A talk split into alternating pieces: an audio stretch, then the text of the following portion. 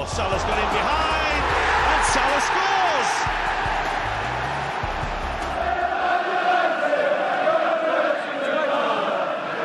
Gomez punches it clear. Trippier again can deliver. And he does. Son's there! And he's won it! Heung-Min Son right at the end has won it for Tottenham. Would you believe it? Look at the celebrations. Look at the scenes.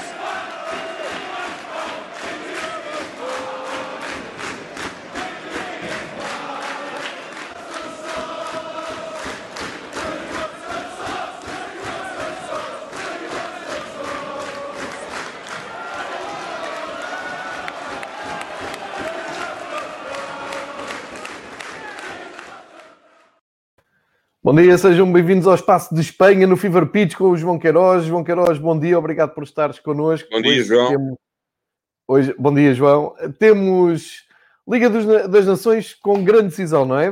Ontem falámos aqui com o Marcos sobre o ponto de vista da, da Alemanha, como é que a Alemanha encarava este jogo decisivo com a Espanha, e o jogo só é decisivo porque a Espanha facilitou no- com a Suíça, nomeadamente o Sérgio Ramos, que eh, até escolhi esse título para dar eh, algum ênfase a este episódio, passa de herói a vilão, ou não será tanto assim, não sei se estou a exagerar, mas num jogo em que ele estava a festejar de ser o, o jogador mais internacional eh, de sempre das, da- das seleções eh, internacionais, ou seja, passou Buffon, eh, no mesmo jogo falha dois penaltis, sendo que o segundo é uma oferta ao Sommer eh, absolutamente incrível, mas eh, lá aparece o Moreno, o milagroso Moreno aparece no fim a empatar a equipa, a resgatar a equipa, e isto deu aqui uma grande reviravolta, porque nós, desde que fazemos estes episódios, a Espanha parecia estar plenamente A presente caminho. nas meias finais, não é? presente nas meias finais da, da Liga das Nações, sem grandes problemas, e de repente acontece esta, hum, esta reviravolta, sendo que a Espanha nos últimos jogos só venceu um, e está ali num, num limbo muito, muito estranho, até eh, começa-se a pôr em causa a equipa técnica de Luís Henrique, mas isso também está a acontecer na Alemanha. Ou seja, João, o que eu te pergunto, logo à noite, temos ou não temos uma final antecipada, ou eh, é uma, um clássico dos pobres, um clássico em tempos de pandemia, um clássico de futebol mundial, eh, em que Espanha e Alemanha passam ali uma crise de identidade, sendo que os alemães já puxaram ali uma estatística engraçada, em jogos oficiais em Espanha, ah, a Alemanha nunca perdeu, conseguiu empatar eh, na qualificação em 1976 para o Europeu e eh, em pleno Mundial de 1982 ganharam a Espanha estou a puxar dessas estatísticas. E a Espanha, o que é que pode fazer logo para ganhar? Que só pode ganhar para seguir em frente na Liga das Nações.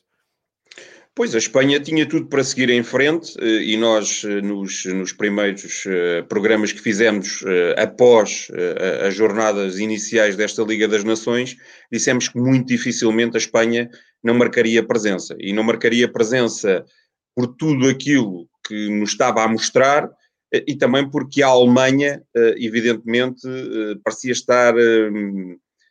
Não era aquela Alemanha que nos habituou, era mais uma Alemanha em rodagem nesta, nesta competição. Entretanto, a Espanha, eh, depois disso, só ganha a Suíça em casa e ganha com muitas dificuldades por 1-0, perde na Exatamente. Ucrânia e agora empata na Suíça com os, dai- com os tais dois eh, penaltis desperdiçados pelo, pelo, Sérgio, pelo Sérgio Ramos. Eh, eu acho que provavelmente é fruto de muita, de muita juventude. A, a- a Espanha é uma seleção de certa forma, inexperiente. Eh, É verdade tem muita qualidade, mas eh, se olharmos para o último 11, Unai Simon, Pó Torres, Reguilon, Merino, Dani Olmo, Fabian Ruiz, Ferran Torres e Oyarzabal. Pontificam aqui o Roberto do Barcelona, o Busquets do Barcelona e o Sérgio Ramos do, do Real Madrid.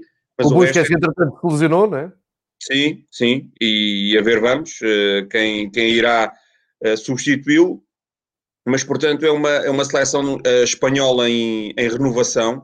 Eh, o, o Sérgio Ramos cumpriu a, a sua internacionalização número 185 e, e não fosse o, o Busquets em campo, eu diria que todos os outros juntos não tinham tantas internacionalizações como o Sérgio Ramos que até o guarda-redes desta vez foi, foi alterado. Bem, eh, a Espanha eh, hoje vai ter que se debater com uma, com uma Alemanha que veio de baixo para cima. E se analisarmos os resultados da Alemanha depois de tudo aquilo que passou, muitas críticas, más exibições, o facto é que a Alemanha ainda não perdeu nesta, nesta Liga das Nações. Tem duas vitórias e três empates e, portanto, está uh, em excelentes condições para chegar à Espanha, voltar a fazer aquilo que é comum, que é não perder, e, e dessa forma conseguir o apuramento para, para a fase final. Seria inédito para, para a Alemanha, e como seria interessante termos uma fase final com, com a Alemanha, Espanha também, mas uh, Alemanha, França, uh, Itália, diria Bélgica, diria que seria uma fase final absolutamente uh, estrondosa para, para se calhar alimentar um bocadinho uma Liga das Nações que começa a perder gás depois de uma primeira edição em que, em que parecia vir para estabelecer-se as críticas à competição, até devido à pandemia e este calendário que, que, que tem vindo a, a, a realizar-se, eh, não, não, não é um calendário que, que, seja do agrado nem dos jogadores, nem dos clubes, e começam a surgir muitas críticas, mas sobre isso certamente já, já, já falaremos, até porque uh, o vírus, lá está o tal vírus FIFA, juntamente com o vírus uh, Covid, está, está a fazer-se sentir e vamos ter uma baixa de peso e uma baixa que, que entristece todos aqueles que são amantes de futebol para o, para o Atlético Madrid-Barcelona. Pois é, exatamente. Com a baixa do Luís Soares, um, eu acho que até podíamos eh, ir a esses terrenos de maneira leve. Já falámos aqui no, noutras edições, já, já refletimos um pouco sobre isto, uh, mas quero agarrar aí na tua ideia da Liga das Nações estar a perder um pouco de brilho. Uh, e eu diria que só há um culpado para isso, é a própria UEFA que forçou um, a realização da Liga das Nações este ano. Uh, e acho que isto nem está a ser assim muito falado, não está a ser muito pensado, que é o seguinte: nesta altura, eu até dou de barato que saiba bem, a meio da semana, teres este Alemanha-Espanha, embora seja um Alemanha-Espanha remediado, não é aquele Alemanha-Espanha, como tu dizes, de cheio de glamour, de, de, de, a caminho do Mundial, ou caminho do, do Europeu, ou mesmo no Mundial. Ou, ou seja, vou dar de barato. Sendo que eu já deixei aqui bem claro noutras edições que me parece que as únicas coisas que eram obrigatórias, eh, ou os únicos jogos que eram obrigatórios a UEFA fazer e organizar, era aqueles que uh, decidiam os representantes da UEFA na, no Campeonato da Europa. Porque a, UEFA, quando parte para a obrigatoriedade de jogar a Liga das Nações este ano, e parece que é uma birra da UEFA, não sei explicar muito bem, mas isto não faz muito sentido estarmos com, esta, com estes jogos todos, mais os jogos amigáveis eh, quando se jogou o playoff do, do europeu, ou seja, é, é um absurdo de, de calendário pesado. Uh, tu estás a fazer com que, sim senhor, estás a apurar uh, equipas para a Final Four da, da, Liga das Nações, estás a fazer com que subam seleções e deixam seleções no, nos grupos B, C e D, uh, tudo muito bem, mas já pensaram quando é que se vai jogar a final, ou a meia final e a final da, da Liga das Nações? É que é absolutamente surreal tu vais jogar esta final, vais decidir quem é o vencedor da Liga das Nações a seguir ao europeu. Quer dizer, isto esvazia completamente o interesse, uh, o mediatismo e até a lógica, não é? Da, da, da, do, do, ritmo de, de, jogos de seleção. Ou seja, tu tens o europeu jogado em 12 países diferentes ou 12 cidades diferentes, tens o europeu com mais seleções da história, uh, um europeu que quase parece um mundial, não é? Pelo menos no nosso tempo eh, este europeu eh, dava para fazer um Mundial. E depois terminas o europeu, há de haver um campeão europeu uh, que, há de suceder a Portugal. E depois pensas assim, ok, vamos começar a nova época, vamos pensar, sabemos lá nós, não é? Como é que vai ser nessa altura com o avanço da pandemia ou não. Mas para tudo, assim, oi, oi, espera aí, mais quatro seleções que se juntam para decidir quem é que ganha a Liga das Nações. Isto não faz sentido absolutamente nenhum. Portanto, por isso é que eu digo parece-me uma birra da UEFA, só para a máquina estar a funcionar, só para os contratos serem, serem cumpridos, para haver dinheiro, como o Marcos explica no episódio da Bundesliga, a Alemanha vai buscar muito dinheiro nestes jogos, até nos particulares. Só que eh, o Marcos partilhou isso connosco ontem. O último jogo que deu da Alemanha na, na televisão eh, teve a mais baixa eh, audiência de sempre de, de futebol do, do, da seleção alemã. Portanto, isto mostra bem como se ligam. E mais uma coisa, o Marcos é muito cético em relação a esta Alemanha e diz que um, se a Alemanha não for à final da Liga das Nações, não acontece nada porque eles levam aquilo como uma taça da Liga, como os clubes olham para a taça da Liga. Isto mostra muito também da, da mentalidade. E não é por acaso que o Joaquim Lowe está cheio de problemas e debaixo de fogo, mas dizem que a prova de fogo dele vai ser no Euro, não, não vai ser hoje à noite com, com a Espanha. Portanto, esta reflexão só para dizer, ok, estamos aqui... Para a Espanha para é um bocadinho de... diferente, João. Para a Espanha... Certo é um bocadinho diferente, até porque teve aquela, portanto, aquele percurso absolutamente ascensional e vitorioso, depois passa aqui por algum pântano, não é? E agora, Exato. até para esta nova geração, alguns deles são vice-campeões europeus de sub-21, outros campeões europeus de sub-21, seria importante afirmarem-se e estar na final da, da Liga das Nações. E depois, pronto, eh, a Espanha pertence ao, ao grupo de países latinos, não é? A própria imprensa tem esta dá esta dimensão às coisas que, por exemplo, os portugueses dão, uh, os italianos porventura darão menos, mas, mas pronto, compreende-se, vivem a, a, coisa com uma intensidade superior à dos alemães. Exatamente. Uh, de qualquer maneira, uh, vamos, vamos lá ver uma coisa, depois vamos ver isto do lado positivo. Vai ser um grande jogo, vai ser um jogo de emoções, de certeza que os dois países vão, vão querer ganhar, as duas federações vão fazer tudo para ganhar, ninguém vai fazer de propósito para perder.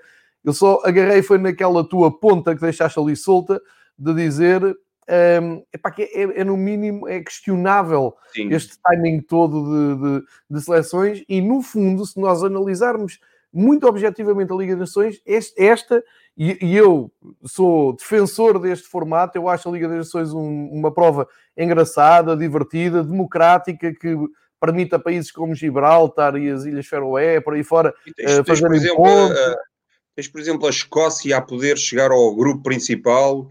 Tens a pois. Finlândia, que é uma equipa que ninguém dá nada por ela, uh, espetacularmente em primeiro na, na, na, Liga C, no seu grupo. Portanto, uh, a ideia é boa. É, é, e é divertido. É, só que, só que não se. Não faz sentido. Este não Era faz inimaginável sentido. que se chegasse agora nestas condições, não é? Uh, claro que ah, os espanhóis dão, dão ênfase, a capa dos jornais espanhóis hoje é, é elucidativa, claro, é, é, portanto, é como se fosse é como se fosse a final do, do, do Mundial para, quase para, para os espanhóis, eh, e daí também salientarmos que os espanhóis vivem isto de uma maneira diferente dos alemães, mas não era o momento, eh, por tudo aquilo que atravessamos, por um calendário super denso, pela pandemia, não era o momento, pelos riscos que os jogadores correm nestas, nestas viagens, nestas deslocações, não era o momento para se jogar esta final de, de ou esta fase de, de, apuramento da Liga das Nações. E mais, há aqui outro problema, é que tu salientaste que a fase final vai ser realizada antes do europeu, mas isto é tudo umas coisas em cima das outras, porque se analisarmos o calendário de qualificação para o próximo Mundial, e é um Mundial que se vai realizar, uh, olha, inicia-se de amanhã ou de depois da amanhã uh, uh, a dois anos, o Mundial do, do Qatar. Mas se analisarmos uh, esse, um, esse calendário. Uh, vamos ter o sorteio agora dia 7 de dezembro, o sorteio da Europa. Uh, é bom salientar que nos outros continentes já se está a, jogar apuramento para, para o Mundial, mas salientar aqui um aspecto, é que teremos dupla eliminatória, dupla hum, jornada em março, dupla jornada em junho antes do europeu, atenção, antes do europeu as seleções vão jogar uma dupla jornada de qualificação para, para o, o Mundial e depois teremos uh, a tal dupla jornada a seguir ao Mundial para, para compensar portanto, as seleções que, que fazem a fase de, de, final da Liga das Nações ficam dispensadas porque estarão num grupo de apuramento de 5, mas as outras vão ter que realizar eh, uma dupla jornada de qualificação para o Mundial e teremos a dupla jornada em setembro, em outubro e em novembro. Portanto, o calendário vai continuar a estar sobrecarregado porque a qualificação europeia para, para o Mundial está extraordinariamente atrasada. E para um Mundial que se joga apenas em novembro, porque lá está, as contingências que foram definidas pela FIFA uh, por se realizar no, no, no Qatar, um, ehm, eu julgo que estar a terminar a fase de qualificação com um ano de antecedência e não estender essa fase de qualificação, acho que vai ser um, mais um motivo de, de, de problemáticas e talvez de, de, excesso de calendário para, para os atletas, porque eh, é verdade que se acaba em novembro e ficam logo não sei quantas equipas qualificadas, depois ainda haverá o playoff, mas acho que a coisa poderia ser gerida de outra maneira. Sem dúvida. E, e bastava não haver Liga das Nações este ano, porque volta a bater nesta tecla. Não faz sentido. Vamos ter um campeão europeu e logo Os sul-americanos já estão a jogar para o Mundial. Claro, e eu, eu, digo isso, João. Uh, acho, acho normal, aquilo é a cultura deles, é a maneira como eles apuram para o Mundial, levam muito a sério isso. São viagens intercontinentais, mas ok, vamos, eu isso aceito. Agora, esta Liga das Nações, para quê? Em 2021 vamos ter um campeão europeu e um vencedor da Liga das Nações.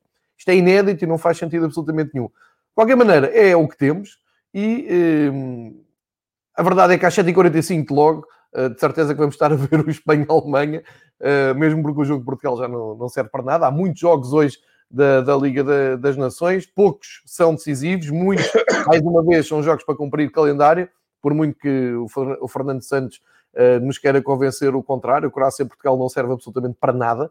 Uh, temos o França-Suécia que também não serve para nada. Suíça e Ucrânia já, é, já serve para ver quem é que desce de, de divisão. Aliás, uh, estava a dizer que não servem para nada, quer dizer, Croácia e Suécia ainda têm que decidir quem é que desce para, para, para a Liga B. Uh, e depois ainda temos jogos da Liga C, Liga D e amanhã ainda há jogos para mais decisões, ou seja, só na quinta-feira é que os clubes voltam a ter os seus jogadores que foram comprometidos com estes jogos da seleção. Vamos voltar a olhar para a Espanha-Alemanha, porque a marca avança aqui 2-11. Eu queria ver aqui contigo, nomeadamente o, o 11 de Espanha. Uh, as, as, equipas são, estão aqui alinhadas muito com base naquilo que têm feito no, nos últimos jogos. Uh, ontem tinha visto aqui mais ao pormenor a seleção alemã. Vou começar pela seleção alemã. E o Joaquim Love tudo leva a crer que vai levar aquela linha de três jogadores no corredor central uh, na defesa. Eh, depois projetando dois alas, tendo dois médios mais clássicos e uma linha de três na frente. Eh, descodificando isto, Neuer, claro, na baliza, os três centrais, o Nicolas Sul, o Koch e o Ginter. Uh, depois na direita o Goretzka, na esquerda o Felipe Max, está a fazer grande época no PSV Eindhoven. No meio, Gudogan e o Tony Cruz. Depois na linha de frente, os três jogadores mais móveis, uh, Timo Werner, Gra Gnabry e Sané, é um trio de luz e que é capaz de pôr aqui algum respeito à Espanha.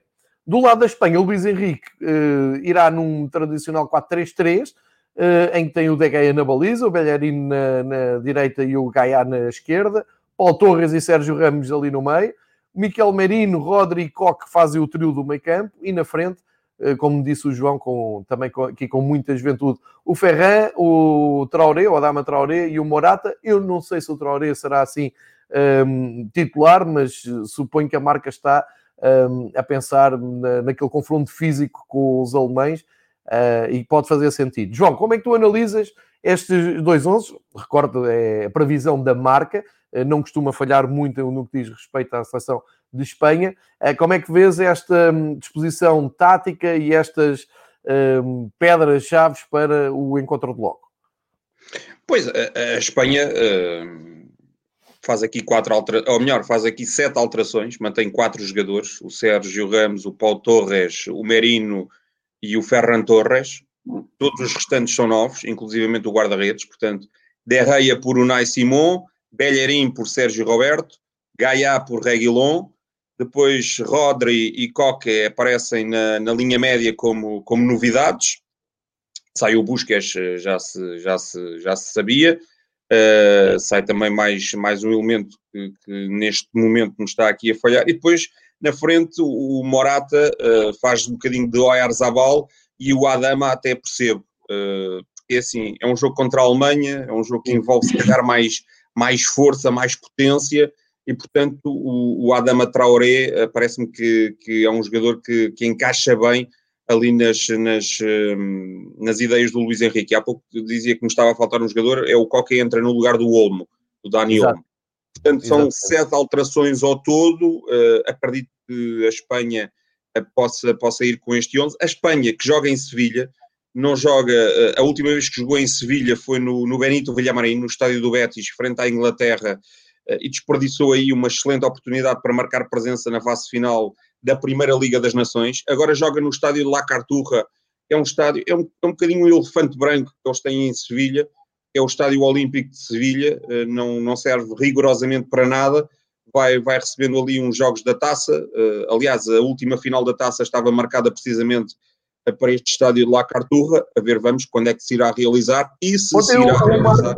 desculpa me interromper, que agora estou-me a lembrar que o Marcos ontem no episódio de, de Espanha, eh, de Espanha, da Alemanha, fala, estávamos a falar da Espanha, por ser adversário da Alemanha, e ele dizia que tinha ideia que o estádio de, este estádio Olímpico de Sevilha passava a ser o palco das finais da Taça de Espanha. Tu estás a dizer que estava marcado para a última final, que não se chegou a disputar Sim. ainda, Uh, mas tens, tens ideia, tens noção de que num futuro a Taça de Espanha eh, vai desaguar sempre neste estádio ou é só para esta edição que está por jogar?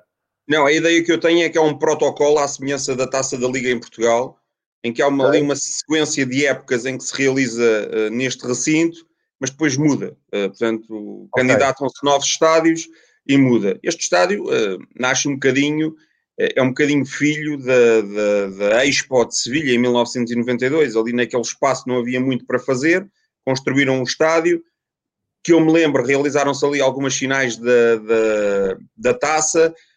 Foi onde o Porto ganhou uma das Ligas Europas, ganhou ao Celtic neste estádio, mas, mas é um estádio pronto, que, que, geralmente está vazio. É um bocadinho à semelhança do que acontecia com, com o Vanda Metropolitano, em Madrid. Eh, o Vanda Metropolitano era um estádio não era Vanda Metropolitano, obviamente, era o Estádio Olímpico de Madrid, estava, estava ali um bocadinho uh, dado ao abandono até que uh, houve aquele protocolo entre a Câmara de, de, Madrid e o Atlético e houve aquela permuta de terrenos, portanto a Câmara ficou com, com, com o espaço do antigo Vicente Calderón e o, e o Atlético foi para o Vanda Metropolitano, reabilitou o estádio e agora é o Vanda Metropolitano que todos nós conhecemos. A ver, vamos se uh, num destes dias ou o Sevilha Futebol Clube ou o Betis não vão uh, pegar neste estádio e fazer dele a sua casa, porque realmente é uma pena ter um estádio desta, desta dimensão e, e até um estádio bastante bonito para, e estamos a ver imagens, a cobertura acaba por. Eh, mas pronto, lá está, é um estádio numa zona muito isolada de, de Sevilha, não, não há aqui grande ligação com, com os adeptos, uh, e, e, portanto é, é, um estádio que, que, acho que já recebeu provas de atletismo, já recebeu uh, um europeu ou um mundial de atletismo, uh, não, não tenho aqui uh, presente, mas o que é facto é que este estádio, que hoje vai receber o Espanha-Alemanha, justificava, até por todo o investimento, ter mais jogos a serem realizados nesta, nesta infraestrutura. De qualquer maneira, está marcado também a final da, da Taça de Espanha, como o João explicou, há então esse protocolo que ontem falámos no, no episódio da, da, Alemanha, não tinha a certeza uh, que, que, seria assim. Uh, estávamos aqui a espreitar então os dois 11. Ehm, vai ser grande jogo, sem, sem dúvida nenhuma.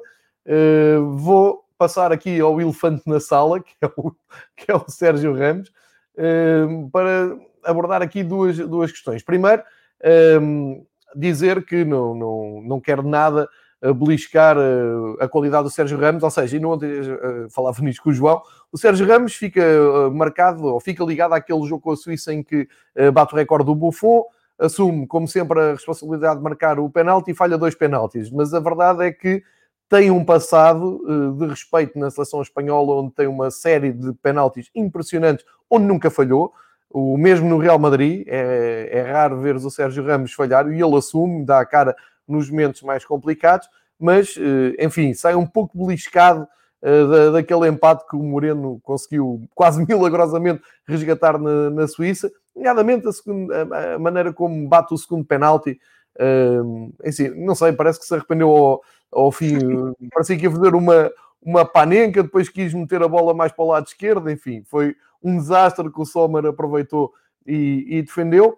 Mas não é só isso. O Sérgio Ramos ontem ia falar à imprensa, um, como grande capitão que é e referência de futebol espanhol, uh, e como o João há pouco explicou, cada vez há menos referências na seleção, só sobra ele, sobra o Busquete, da, daquela uh, geração inesquecível da, Espanha, mas acabou até por não comparecer, não foi à, à, à, conferência de imprensa, isto porque não está confortável, nem ele, nem a Federação, mas penso que é mais ele, com os rumores que vêm de França, e ontem o AS uh, deu grande destaque a isso. O PSG prepara-se para fazer uma oferta milionária ao Sérgio Ramos e contratar o Sérgio Ramos para Paris.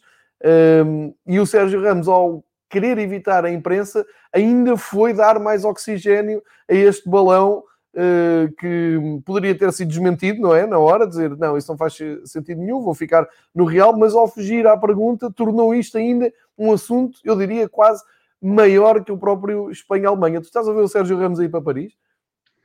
O PSG eh, acho que já se demarcou um bocadinho dessas, dessas notícias. Sim, ontem ao fim do dia, sim. Sim, aqui o problema do, do Sérgio Ramos uh, é que o, o, Real está a protelar muito a renovação de contrato com o Sérgio Ramos. Inicialmente uh, disse que o Sérgio Ramos queria dois anos de contrato, o Real só queria oferecer um. Pronto, surgiram aquelas, aquela, aqueles rumores do, do costume. Depois, o, o Real Madrid é campeão, o Sérgio Ramos tem uma influência extraordinária nesse título do, do Real Madrid e, e houve ali uh, juras de amor eterno, com o Florentino a dizer uh, vamos renovar nas próximas semanas. O Sérgio Ramos dizia eu já renovo o tempo que vocês quiserem, porque eu sou do Real Madrid desde pequenino, uh, que não é, porque ele até é de Sevilha, Sevilha é? mas, um, mas fica o tempo que, que, que vocês quiserem. O problema para, para o Sérgio Ramos e para o Real Madrid é que a época está a começar de uma maneira muito titubeante e, portanto, vão surgindo críticas, inclusivamente nesta imprensa de Madrid, na marca e no AS, eh, que são muito exigentes, e dizem, ah, o Real Madrid está a precisar de uma renovação, se calhar seria interessante uh, algumas vacas sagradas saírem, e, portanto, lá veio o nome do Ramos outra vez à baila, e o, e o Florentino, que se mostra muito sensível este tipo de notícias que, que vão saindo na marca e no, no AS, Agora está um bocadinho em dúvida se há de renovar ou não com o Sérgio Ramos. Bem, entretanto, o tempo vai passando, vão surgindo notícias que colocam o Sérgio Ramos aqui ou ali. Agora é o Paris Saint-Germain. O Paris Saint-Germain já se, já se demarcou. Eu acho que também é uma forma, se calhar, e nós sabemos como é que estas coisas são feitas, de se calhar pressionar o Real Madrid para. para Marcar a posição, não é? Claro, uh, o problema, o Real Madrid está, está, está numa dúvida muito grande, porque está a fazer o tal investimento no estádio que nós temos aqui falado, tem um uhum. plantel extraordinariamente envelhecido, necessita de se uh, rejuvenescer e não sabe o que é que há de fazer. Uh, jogadores como o Sérgio Ramos, como o Tony Kroos, como o Luka Modric, como o Benzema. É verdade que alguns vão tendo rendimento. O Benzema é o único no Real Madrid. O, o problema para o Real Madrid é que os que lá estão são indiscutíveis, até porque não há alternativas, mas os que lá estão também já estão muito desgastados. Por outro lado, também não pode perder referências do balneário todas de uma vez, porque se mandar toda a gente embora, depois quem é que, quem é que lá fica? É que se verificarmos todos estes jogadores estiveram naquele ciclo de Ligas eh, dos Campeões que o Real Madrid eh, ganhou, só que entretanto o Real Madrid já não ganha uma Liga dos Campeões há três anos, eles na, na última que o Real Madrid ganhou já eram veteranos, e agora ainda mais veteranos são, portanto o Modric já, já vai a caminho dos 36 anos, eh, o Ramos eh, também já está para lá dos 30 e muitos. O Kroos é um bocadinho mais novo, o Benzema também, mas, portanto, o Marcelo é outro dos jogadores que, que, abundantemente se fala, está muito, está muito desgastado no, no, no, Real Madrid. E, portanto, o Real Madrid anda aqui um bocadinho na dúvida, sem saber o que é que há de fazer. Uh, vamos esperar que provavelmente os resultados do Real Madrid melhorem e melhorando, vamos ter uma vá lá, uma overdose de assinaturas de renovações de contratos em série, porque renova o Ramos, renova o Modric, renovam todos. Exatamente, overdose de renovações é bom. Uh, é isso e também uh, ataque desenfreado ao mercado uh, e aos miúdos que estão a dar cartas, os Mbappés, os Alanes, esses todos que, que sempre ao Real Madrid eh, quando eles querem dar ali o salto em frente. Eh, deixa-me só destacar também ainda na marca um artigo muito engraçado que estive a ler de manhã sobre um, o Joaquim Lowe. Uh, a marca tem, tem sempre esta, estas páginas de grande qualidade uh, e dão aqui o título que subiu o Kilimanjaro, encarou os neonazis, admira o futebol espanhol, é fanático de doce e café, para falar do, do treinador da, da Alemanha. Isto é aquela, aquelas leituras que valem sempre a pena no, nos dias de grandes embates, a marca aí nunca falha. Uh, mas depois até espreitando, e há pouco o João dizia isto, isto para os espanhóis é realmente um caso de vida ou morte, estão a dar realmente muito, muita ênfase um, a todo, todo o jogo, são muitas páginas dedicadas ao jogo, um, e, e, até falam depois também da, da seleção de sub-21, como é, como é evidente, onde também há muita qualidade e muitos jogadores já espreitarem também, uh, mesmo que a, seleção A esteja em plena renovação com, com muitos jovens, olhando para os escalões de formação, é assustador ver o que vem aí de, de Espanha, muita, muita qualidade mesmo. Uh, e como podem ver, o, a marca 2 tem muito espaço dedicado a futebol internacional. Eu acho que é uma questão cultural que um, até aumentou no, nos últimos, na última década com as vitórias internacionais de Espanha, uh, passou tudo a ser mais, a ter mais ênfase. Depois nas páginas dedicadas a, ao Real Madrid, uh, cá está isto que o João dizia, o, aqui a, a, passar a mensagem de que o presidente Florentino Pérez e Sérgio Ramos estão em sintonia, aqui com uma foto dos dois a dizer que está tudo tranquilo, exatamente respondendo àqueles ataques de, de, de Paris, do PSG. Ehm, e depois viram ali um pouco agulhas para o Barcelona, que isto é mesmo assim entre a imprensa uh, catalã e uh, de Madrid. João, vale a pena também lembrar que depois deste embate em que vai ficar tudo decidido em relação a, ao, ao, futebol espanhol, e acho que já explicámos muito bem o contexto da, da seleção de Espanha e também da Alemanha, mas mais de Espanha, e quer-me parecer que mesmo que a Espanha não consiga vencer, nada muda na seleção espanhola, porque estão em plena renovação e ninguém vai pedir a cabeça do Luís Henrique por não ir jogar a meia-final da Liga das Nações. Uh, a partir dali concentram-se apenas e só no europeu, essa sim é a grande prioridade, e acho que é para isso que o Luís Henrique trabalha, para chegar ao europeu e ter uma equipa um, competitiva, equilibrada, para lutar pela reconquista do Campeonato Europa para a Espanha. Uh, e encerrado este capítulo, como tu dizes, depois só no próximo ano uh, é que voltamos a falar de seleções e queria ver contigo então o que é que nos sobra depois de, de, desta, destas datas FIFA e UEFA, um, porque tu já falaste há pouco, já passaste ali ao de leve e podemos lançar agora um, Sexta-feira já temos La Liga de volta. Osasuna Huesca não é assim um jogo que faça parar o país, mas é o regresso do, do campeonato. Para depois no sábado, sim, eh, como dissemos na semana passada, termos esse grande clássico Atlético Madrid-Barcelona. Também há um Sevilha-Celta, eh, também há a viagem do Real Madrid ao Villarreal do Ney Emery, que também vai ser um jogo muito interessante às três da tarde, e também ao Levante Elche. Queria falar aqui no Atlético Madrid-Barcelona, sábado, 8 da noite, sem Soares, e vamos ver que repercussões é que aquilo vai trazer, porque se o Soares tem Covid e o resto da seleção uruguaia, um, aliás, há mais um ou dois jogadores com, com Covid, mas se o resto ainda não acusou, e estou a pensar, estou a pensar no Darwin Nunes, um, pode não acusar hoje, mas se amanhã fizerem o teste ou daqui a dois dias, pode ser detectado o vírus nesses jogadores. Mas para já, QO, uh, Soares não vai a jogo contra o Barcelona, grande um, suspiro de alívio na Catalunha. Vi ontem, os, ontem e hoje os jornais como o Mundo Deportivo, e já vou aí buscar essa página, um, muito aliviados com uh, esse falhanço de reencontro do Soares e uma baixa de peso para este jogo. De qualquer maneira, parece que o Atlético de Madrid continua por cima, um, já em jeito de previsão deste clássico, João. É, por, é uma ironia do destino o Soares não, não jogar contra o Barcelona, não é? Ele saiu do Barcelona há, há, coisa de, de, dois meses e agora eh, não pode participar eh, provavelmente no jogo que ele mais queria jogar esta, esta, esta época. Isto não, não tem muita piada porque o, o rapaz está doente, obviamente, esperemos que rapidamente melhore. Uh, cá está, as contingências deste, deste período de, de muitas uh, viagens, presenças em aeroportos, ir lidar com uma realidade nova.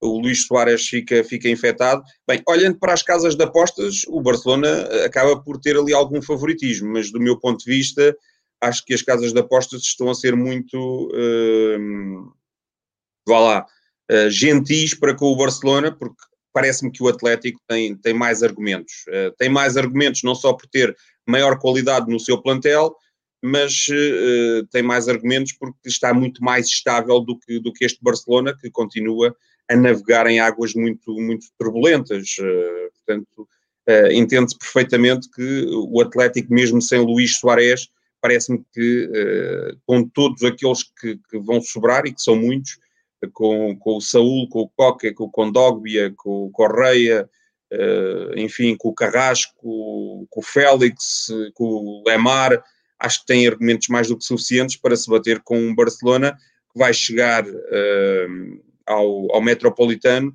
Muito debilitado, não tem, por exemplo, o Ansu Fati, vamos ver se conta com o Coutinho ou não, vai ter, é verdade, Messi, mas uh, o problema para o Barcelona e para Ronald Koeman não são só a falta de resultados, mas também é olhar para o lado e ver quem é que eu vou colocar no lugar daqueles que estão indisponíveis. Exatamente. Uh, olhando assim friamente para, para os números, o Atlético Madrid chega a este clássico com 17 pontos, menos dois jogos que a Real Sociedade, como dissemos na semana passada, e explicámos isso, está a 3 pontos ali do primeiro lugar. O Barcelona chega com os mesmos jogos, mas com menos 6 pontos com o Atlético Madrid. Achas que se o Barcelona perder este clássico em Madrid, uh, e aqui o Atlético abriria uh, diretamente para o Barcelona uma vantagem de 9 pontos, pode pôr em causa esta loucura toda de escolha à volta do Ronald Koeman ou achas que os, os adeptos culés do Barcelona vão levar com o Ronald Koeman até ao fim, até ao fim da época, aconteça o que acontecer? Acho que vão levar com ele pelo menos até mudar a direção. Uh, as eleições acho que estão marcadas para janeiro. Até lá acho que nada se, se irá passar. depois ficará à responsabilidade da nova direção saber o que fará com, com Ronald Koeman. Vamos procurar perceber. É verdade que o Atlético, com Simeone, nunca ganhou ao Barcelona para o campeonato. Isso é um facto interessante. É, um sim. é porque o Simeone não está no Atlético há um ano ou há dois, já, já lá está há nove ou há dez, e portanto nunca ter ganho ao Barcelona para o campeonato, já ganhou para outras competições, mas para o campeonato nunca ganhou, eh, é uma nota de, de destaque mas, mas uh, independentemente desses nove pontos, acho que é prematuro fazermos o, funeral ao Barcelona. Acho que a época ainda é longa. A vantagem, se passar para nove pontos, é uma vantagem significativa, mas ainda há muito campeonato. Ainda vamos ter quase 30 jornadas pela frente. Uh, e acho que o Ronald Koeman irá, irá permanecer. está condenado a aguentar o barco até mudar a direção e volto a salientar, já o disse aqui, é a minha convicção profunda, mas não é a minha convicção só porque acordei e pensei nisso, tudo aquilo que, que tenho lido e por, por, tudo aquilo que vai sendo falado, acho que vai ser treinador do Barcelona até o Xavi Hernández uh, decidir que quer voltar para a Catalunha. É um pouco isso, mas não, não, são tempos muito animadores para os adeptos do, do Barcelona, porque eu estava a pensar mesmo que um, mesmo não, isso já faz todo o sentido. Vão esperar até janeiro eleições e depois ter um treinador, mas em janeiro não é a melhor altura para escolher um treinador pois. para a tua equipa, pelo menos a pensar num plano ou num projeto a médio prazo, nem digo a longo ano prazo. Passado, ano passado mudaram em janeiro e com as consequências que se, que se conheceram, pois, não é? Despediram Exatamente. o Valverde, que era primeiro no campeonato, uh, entrou o Kike Setien e pronto, uh, perderam tudo. Foi a taça, foi a liga e foi a Liga dos Campeões daquela forma que, que todos uh, pudemos, de uma forma chocante, ver aqueles 8-2 no Estádio da Luz frente ao Bayern de Munique. Eu acho que eles ainda, ainda, ao dia 2 ainda não recuperaram dessa goleada da, da Liga dos Campeões. João, só para, para darmos aqui uma pincelada de, daquilo que vem aí também sábado e domingo, destaque ainda para, para o Real Madrid no, no, no, campo do Submarino Amarelo, o Villarreal, do Neymar que está em segundo lugar a fazer uma prova. Diz? É, equipas de topo, equipas de topo da classificação. Exatamente. Segundo contra o quarto, não é? É, isso mesmo, segundo contra o quarto. Uh, dois pontinhos aqui a separarem, embora o Real Madrid com menos um jogo. Portanto, grande jogo em perspectiva às três e um quarto de sábado. Uh, e já agora, uh, Real Sociedade, que vai já com o Cádiz, e pode passar aqui mais uma semana na liderança se ganhar ao Cádiz, está a fazer um, uma, um arranque de época absolutamente fantástico na La Liga. Esta, esta paragem das seleções um, ehm, pode beneficiar estas equipas que dão menos jogadores, e atenção, a Real Sociedade dá jogadores às seleções, não, não, não, não estamos a falar de uma equipa de pobres coitados que ninguém conhece, eu sei que dá, mas um, pode beneficiar esta paragem a Real Sociedade que conseguiu estar ali na liderança e uh, ficar com menos pressão uh, agora para esta visita ao Cádiz e pode ali estender um pouco mais a sua liderança? Sim, e acho que até é um bom jogo para, para a Real Sociedade poder retomar, porque o Cádiz não, não tem feito uma campanha muito famosa em casa e, portanto, a pressão não se vai sentir nos jogadores da Real Sociedade. A Real Sociedade é curioso quando, quando analisamos os jogos da Real Sociedade e o 11 da Real Sociedade, inevitavelmente a média de idades é sempre inferior à do adversário. No último jogo tinham uh, 24,5 uh, de média de idades, portanto é sempre um 11 muito jovem e vamos perceber como é que esta juventude toda vai reagir um, ehm, pronto, com, com, com, a liderança e com, com a pressão de estar em primeiro, mas parece-me que ainda é cedo e acho que para a Real Sociedade, até dado o ciclo e estarem envolvidos não só no campeonato como nas competições europeias, acho que foi positiva esta paragem e acho que agora no regresso, os jogadores que foram para a seleção, como é o caso do Merino, do Oyarzabal, eh, o Isaac foi para a Suécia, acho que vai ser interessante perceber como é que eh, a Real Sociedade vai regressar. Eu acho que depois há ali uma série de, de jogadores eh, veteranos que, sendo ou não titulares, por exemplo, o Ilhar Ramendi é uma das figuras da equipa, mas está lesionado, não é titular, mas é o grande capitão do, do clube. No balneário deve interceder junto dos mais jovens e fazer, vá lá, a cabeça para que mantenham o foco e para que a equipa uh, continue no primeiro lugar, mas depois em campo há o David Silva, por exemplo, um jogador consagrado que já passou por muito, também acaba por estabilizar um bocadinho a Real Sociedade. E a Real tem realmente um futebol magnífico. O ano passado não conseguiu ser constante ao longo de toda a época, acabou por perder a sua vaga na Liga dos, dos Campeões nos últimos tempos, mas eu estou em crer que, eh, permanecendo as coisas desta forma, ou seja, com o Barcelona e o Real Madrid a tropeçarem constantemente. Eh, o Atlético, ou seja, a pararem algumas dúvidas sobre este Atlético de Madrid, eu acho que a Real Sociedade e também o Villarreal poderão imiscuir-se e andar lá em cima até muito perto do fim.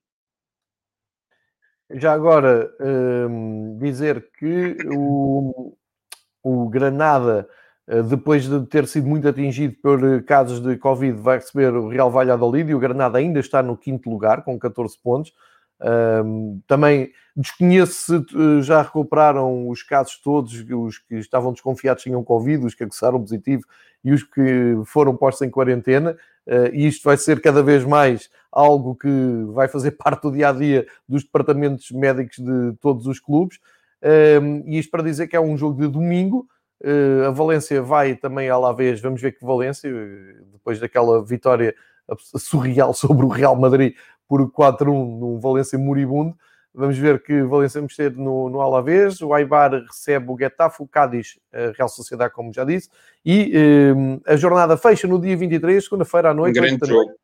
Com, exatamente, era, era aqui que ia chegar o Atlético de Bilbao, um, que, que, tarda em conseguir sair ali dos últimos lugares, está muito inconstante, ganha, perde, ganha, perde, está ali num, numa oscilação de resultados em que não consegue fazer duas vitórias seguidas, e um Betis que começou muito bem, eh, mas eh, nos últimos cinco jogos tem três derrotas e também não consegue chegar um, ao topo da, da, classificação. É um ótimo jogo para encerrar esta jornada. Não sei se queres deixar mais algum destaque para a jornada que aí vem, que será a décima do Campeonato Espanhol. Pois, esse Atlético uh, Real Betis é realmente um grande jogo, por tudo aquilo que, que, envolve as duas equipas, muita história, é pena o plantel do Atlético não ter a dimensão de outros tempos, o do Betis tem, mas os resultados uh, teimam em não colar com, com, a qualidade futebolística da equipa. Parece-me que são duas equipas que ainda não empataram, é curioso, na classificação ainda têm zero empates, portanto, ou dão tudo ou não dão nada. e, e parece-me que o Betis, mesmo jogando fora, acaba por ser superior, mas nunca se sabe. Acho que vai ser, sem dúvida, um grande jogo, eh, muita história, dois antigos campeões espanhóis. Eh, a ver, vamos, eh, acho que vai ser também uma das últimas oportunidades para, para os seus treinadores, mais para o Garitano do que para o Pellegrini, mas acho que vai ser um jogo. Ora, estamos aqui a ver a capa da, da marca, um, um jogo crucial, acho que vai ser um jogo crucial para, para o Atlético e para o Betis, até para não caírem numa zona perigosa, sobretudo os, os bilbaínos, acho que caindo ali numa zona perigosa da tabela e o Atlético que nunca desceu, a par do Real Madrid e do Barcelona são as únicas equipas que nunca desceram de divisão, Uh, claro, uh, depois há, há, outras equipas que, que, que, nunca desceram, como é o caso do Eibar, mas uh, nunca desceu porque chegou à primeira divisão e, e ainda não voltou para trás. Mas quando digo nunca desceu, é fizeram todas as edições do Campeonato Espanhol, o Atlético e e o, o Real Madrid e o Barcelona, e portanto, a ver, vamos se. e os adeptos do Atlético têm uma coisa que é absolutamente extraordinária, que é independentemente de considerarem que a sua equipa não tem qualidade ou não tem a qualidade de outros tempos, isso é, é, é notório e eles afirmam, esta equipa não tem a qualidade uh, que tinha há, há, uma dezena de anos atrás, uh, não é com esta equipa que nós vamos conseguir chegar a uma competição europeia, mas dizem sempre, e são sempre aparentórios, quando tu uh, vês o discurso de um, de, um, de um adepto do Atlético, não, nós não temos uma boa equipa, mas nós não vamos descer. E, e portanto, seria um pés uh, o Atlético cair ali naqueles postos, porque depois sabes como é que a coisa é. Este-se ali e depois uh, aquilo para, para se começar a sair, começam ali a funcionar outros argumentos, a ansiedade, as pernas começam a tremer e aquilo é, é, é muito duro. É mesmo, entras ali no, naquele buraco negro, é sempre para baixo. Nunca, nunca, nunca é puxar para, para cima. Uh, e nesse buraco negro, uh, né, à, partida para esta décima jornada, estão o Esca, Valladolid e Levante, todos com seis pontos, todos a começarem a lutar pela sobrevivência. Uh, um pouco mais acima está o Celta, o Eibar, o Alavés e o Atlético de Bilbao, como o João estava a explicar. Isso também é uma luta que vamos ver. Também perceber se o uh, Oyarzabal da Real Sociedade continua como líder nos melhores marcadores, tem mais um gol, tem seis, mais um que o Paco Alcácer e o João Félix e o Soares que não vai poder eh, competir ne, nesta jornada eh, pelas razões que já, já dissemos. Eh, e portanto vem mais uma jornada da La Liga com muito interesse. João, acho que está tudo dito sobre seleção, sobre Liga das Nações, sobre o Euro, sobre La Liga. Uh, e sobre o Sérgio Ramos, que foi uma das figuras centrais deste episódio. Resta-me agradecer, João. Uh, muito obrigado pela tua presença. Terça-feira estamos cá uh, ainda para, se não nos esquecermos, olharmos para este Espanha-Alemanha, que hoje parece que é a coisa mais importante do mundo. Daqui a uma semana já ninguém se vai lembrar disto. É mesmo assim o futebol. E uh, já para fazermos o balanço da jornada da La Liga. É isto, não é, João? É, e falarmos um bocadinho também das competições europeias, uma vez Exato. que para a semana já estaremos novamente, isto é de loucos, dentro de uma semana europeia. É isso mesmo, bem lembrado. Dois oito dias será dia, ou será a noite de Liga dos Campeões, e por isso é que eu digo: dois oito dias já ninguém se vai lembrar que eh, se jogou Liga das Nações uma semana antes. João, muito obrigado pela partilha do teu conhecimento da Liga Espanhola. Como sempre, um prazer estar aqui uh, contigo esta quase uma horinha de viagem por Espanha. Fica bem, fica em segurança. Marcamos encontro para a próxima semana. Nós voltamos mais logo com o episódio sobre Portugal com os dois rivais de, de, de, competição em Portugal, o Pedro Varela e o Miguel Pereira. Uh, marcamos encontro para as seis e meia, uh, um pouco antes da Liga das Nações, para não privar ninguém de ver este clássico Espanha-Alemanha. Até já, fiquem bem e fiquem seguros.